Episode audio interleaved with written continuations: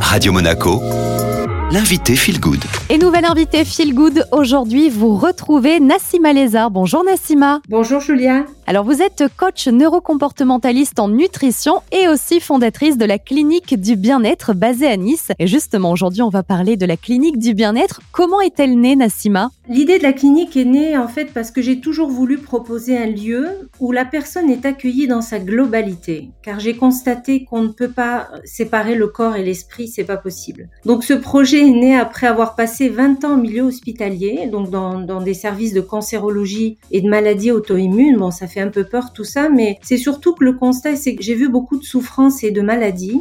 Et j'ai constaté que beaucoup de personnes étaient mal dans leur vie, que ça soit pour un mal-être passager ou profond, qu'elles ne savaient plus vers qui se tourner. C'est pour cela que j'ai voulu créer cette, euh, cette clinique il y a trois ans, qui est un lieu multidisciplinaire et qui propose une palette de spécialistes du bien-être et des thérapies naturelles surtout. En parlant de structures multidisciplinaires, est-ce qu'on pourrait euh, faire avec vous un petit tour d'horizon de tout ce que vous proposez à la clinique du bien-être? Oui, absolument. Les thérapies que l'on propose aujourd'hui sont axées sur la prise en charge du stress, du burn-out, de la perte de poids, des troubles alimentaires aussi et de toutes les difficultés et mal-être que peut rencontrer une personne tout au long de sa vie.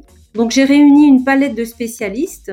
Donc j'ai de la sophrologie, la naturopathie, l'hypnothérapie, la réflexologie qui va traiter le corps, l'ostéopathie également, un coach sportif, des massages bien-être, de la psychothérapie moderne. Ce que j'appelle moderne, ce sont les techniques, euh, les thérapies cognitivo-comportementales et le coaching neurocomportemental en nutrition qui est ma spécialité, basée sur les neurosciences et l'épigénétique. Alors justement, comment ça se passe pour les patients lorsqu'ils viennent vous voir? Oui, effectivement, vous êtes accueilli en tant qu'une personne unique avec une prise en charge unique également, qui commence euh, dans un premier temps par un échange, donc pour faire un état des lieux sur les besoins prioritaires à prendre en charge pour la personne. Ensuite, euh, on propose, mais ce n'est pas obligatoire, un bilan biophysique grâce à un appareil de mesure qui s'appelle le Biflow. Il aide euh, en fait à faire un scan du corps, c'est comme le GPS de la forme qui permet d'aller mesurer les neurotransmetteurs qui sont en circulation dans le corps.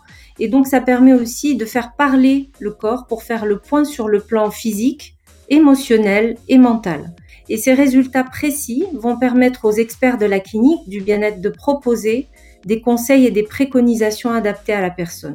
Suite à ça, on va proposer un programme de soins sur mesure pour rééquilibrer cet état émotionnel, physique et mental et rétablir le bon fonctionnement de l'organisme. Donc, euh, ça peut être la perte de poids, gérer les stress, les addictions, les comportements aliénants qui vont nous, nous porter préjudice en fait. Et enfin, pour finir, Nassima, est-ce que vous constatez que le bien-être prend une place de plus en plus importante dans notre société, peut-être en lien avec la crise que traverse le monde? Absolument, j'ai constaté et je constate aujourd'hui euh, également une prise de conscience très forte et une urgence à vivre différemment. Cette pandémie joue un rôle de déclencheur de changement, j'ai envie de dire. Le retour d'une certaine humilité aussi. Donc beaucoup de personnes ont commencé à amorcer un changement de vie lors du premier confinement. On l'a vu dans les réseaux, euh, il y a le sport, du yoga, de la méditation. Et je pense qu'aujourd'hui, les personnes ont besoin de donner un sens à leur vie, de revenir vers une vie plus authentique et de se recentrer vers ce qui est important comme la famille, la santé, le bien-être. Ça va prendre certainement du temps, mais le changement a commencé à opérer, je pense. Très bien, merci beaucoup Nassima Lézard d'avoir été avec nous sur Radio Monaco. Merci à vous.